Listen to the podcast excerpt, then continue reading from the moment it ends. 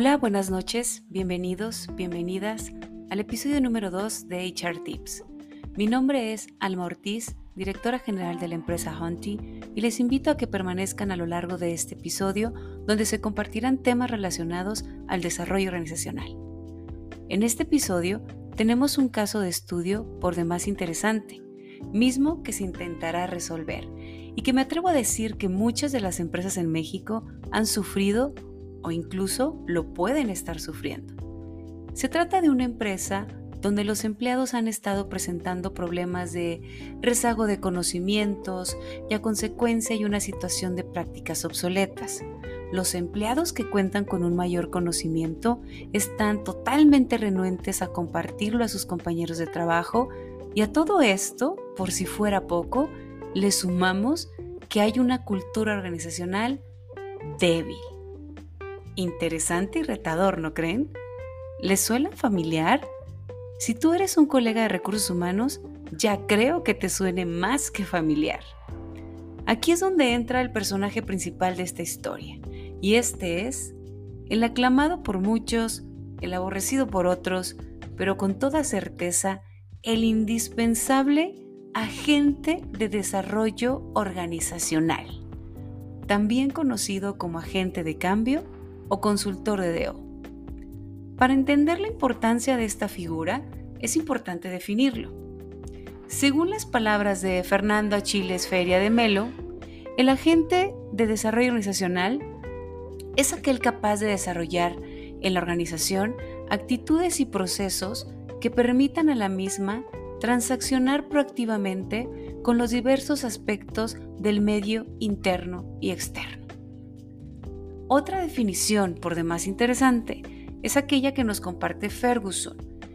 Indica que el agente de DO es aquel individuo que se utiliza a sí mismo para ayudar al organismo con objeto de extraer y explicar los desajustes entre sectores contiguos o a lo largo de líneas divisorias para desencadenar fuerzas dinámicas que tienden a equilibrar o a sanear los sistemas humanos cualesquiera que sea su magnitud. Siempre es un apoyo o un instrumento. Este no debe formar parte principal ni ser miembro esencial de la organización. Bien, retomando el caso de estudio que estamos analizando.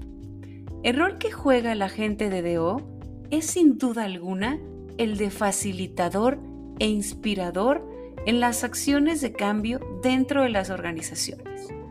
¿Cómo es que debe desarrollar este rol de facilitador? Bien, a través de nueve habilidades esenciales. La escucha, la empatía, la flexibilidad, la confianza, la objetividad, la mutualidad, el desarrollo de soportes, el ser oportuno y la capacidad de integración. Revisemos cada una de ellas de manera rapidísima. La escucha debe ser capaz de entender la manera de pensar, las motivaciones y prejuicios de su cliente o de la organización. La empatía debe identificarse con los puntos de vista de la organización o de su cliente. La flexibilidad. Con esta habilidad va a permitir ajustarse al ambiente y también va a poder adaptarse a situaciones inesperadas. La confianza le ayudará a reconocer, promover y acrecentar el potencial de los integrantes de la organización y además le permitirá crecer aprendiendo de esta experiencia.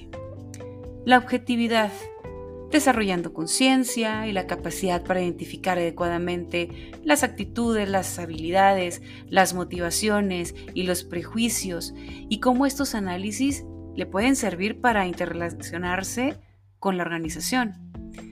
La mutualidad, bien, pues la mutualidad viene a través de que le va a permitir a la gente desarrollar una comunicación integral con los componentes de la organización, reconociendo además en qué nivel se encuentra su competitividad. El desarrollo de soportes le proporcionará herramientas requeridas para estructurar, presentar y poner en marcha los mecanismos de ayuda conjunta con la organización, reuniendo todas las contribuciones que pueden ser útiles no importando su procedencia.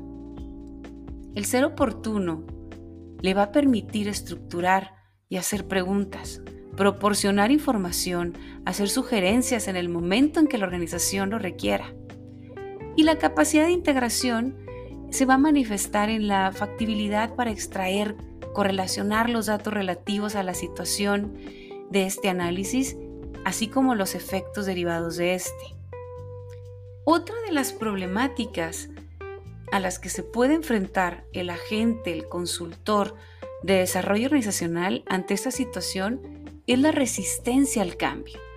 La resistencia al cambio generalmente suele manifestarse a través de los comportamientos de los miembros de la organización que buscan desacreditar, retardar o impedir la realización de un cambio situacional. Generalmente, la gente se opone al cambio ya que lo consideran como una amenaza contra sus necesidades personales. Percibir el cambio como una amenaza puede ser algo real o imaginario, puede ser deliberado o espontáneo, de grande o pequeña importancia.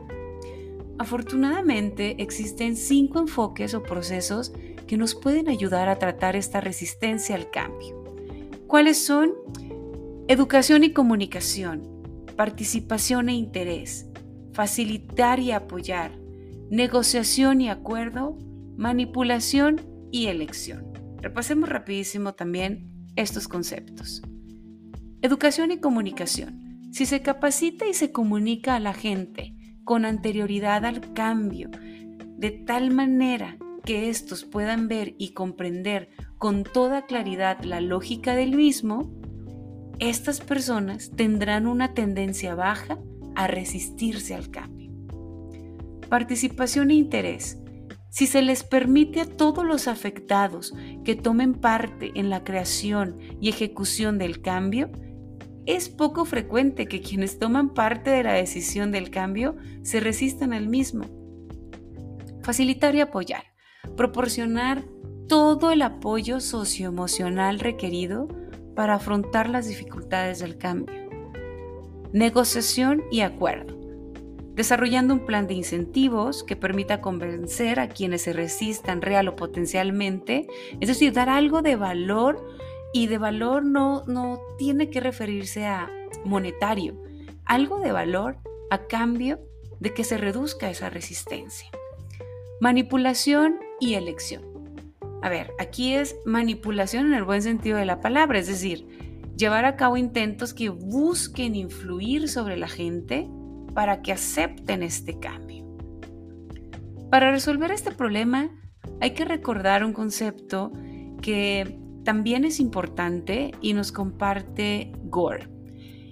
Esto es sobre el aprendizaje organizacional, donde menciona que el conocimiento se crea en las interacciones de individuos que traen consigo diferentes saberes.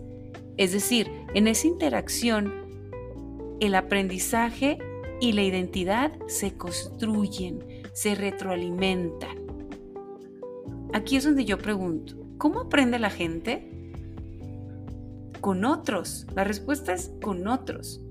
Aunque creemos que el aprendizaje es un hecho individual, todos aprendemos con un grupo un grupo que está allá afuera, al que ya conocemos, al que hemos conocido mucho tiempo o al que estamos observando ya desde hace un tiempo y que queremos a lo mejor pertenecer. Aprender algo nuevo es construir una nueva relación con algún otro. Ejemplo, al ingresar a una organización, nuestro primer movimiento tiende a tratar de alinear lo que sabemos hacer con lo que el grupo al que nos estamos incorporando hace. De este modo buscamos comunicarle desde la práctica que somos parecidos, que tenemos algo en común. Entonces, necesitamos los unos de los otros para aprender, así de sencillo. A medida de que yo comparto el conocimiento que tengo, es decir, que enseño al otro lo que yo sé, me vuelvo más experto porque lo refuerzo. Una de las teorías motivacionales que sugeriría se puede utilizar en esta situación es aquella basada en las necesidades de Maslow.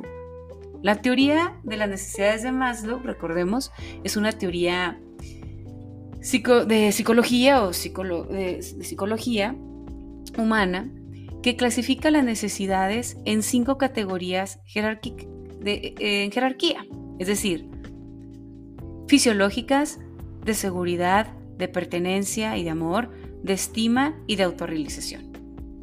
Según esta teoría, una vez que una necesidad se ha satisfecho, la persona buscará satisfacer la siguiente necesidad en jerarquía.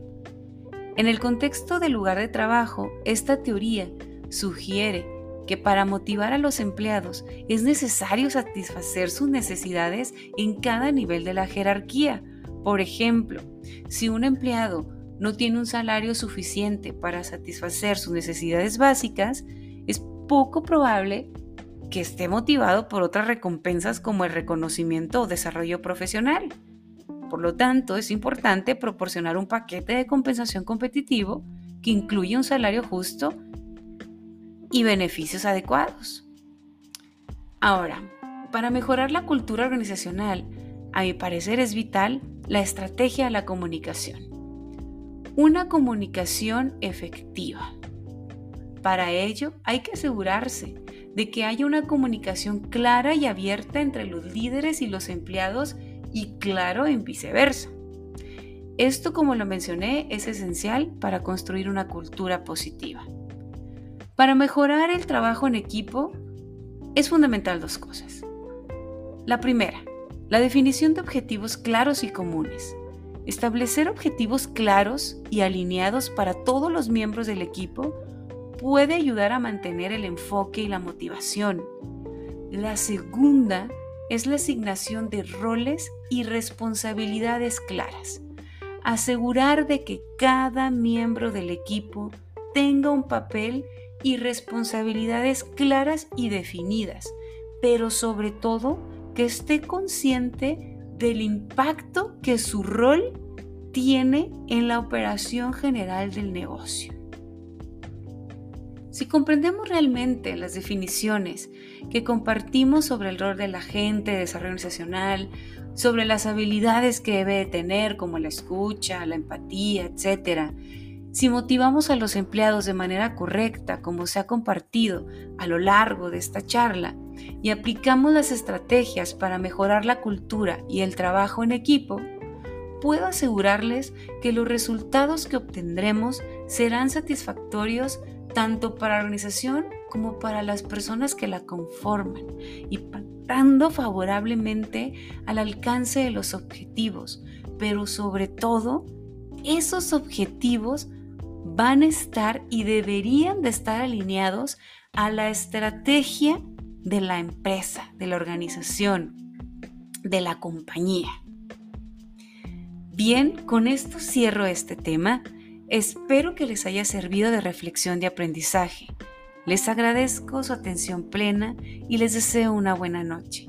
Nos escuchamos en el próximo episodio.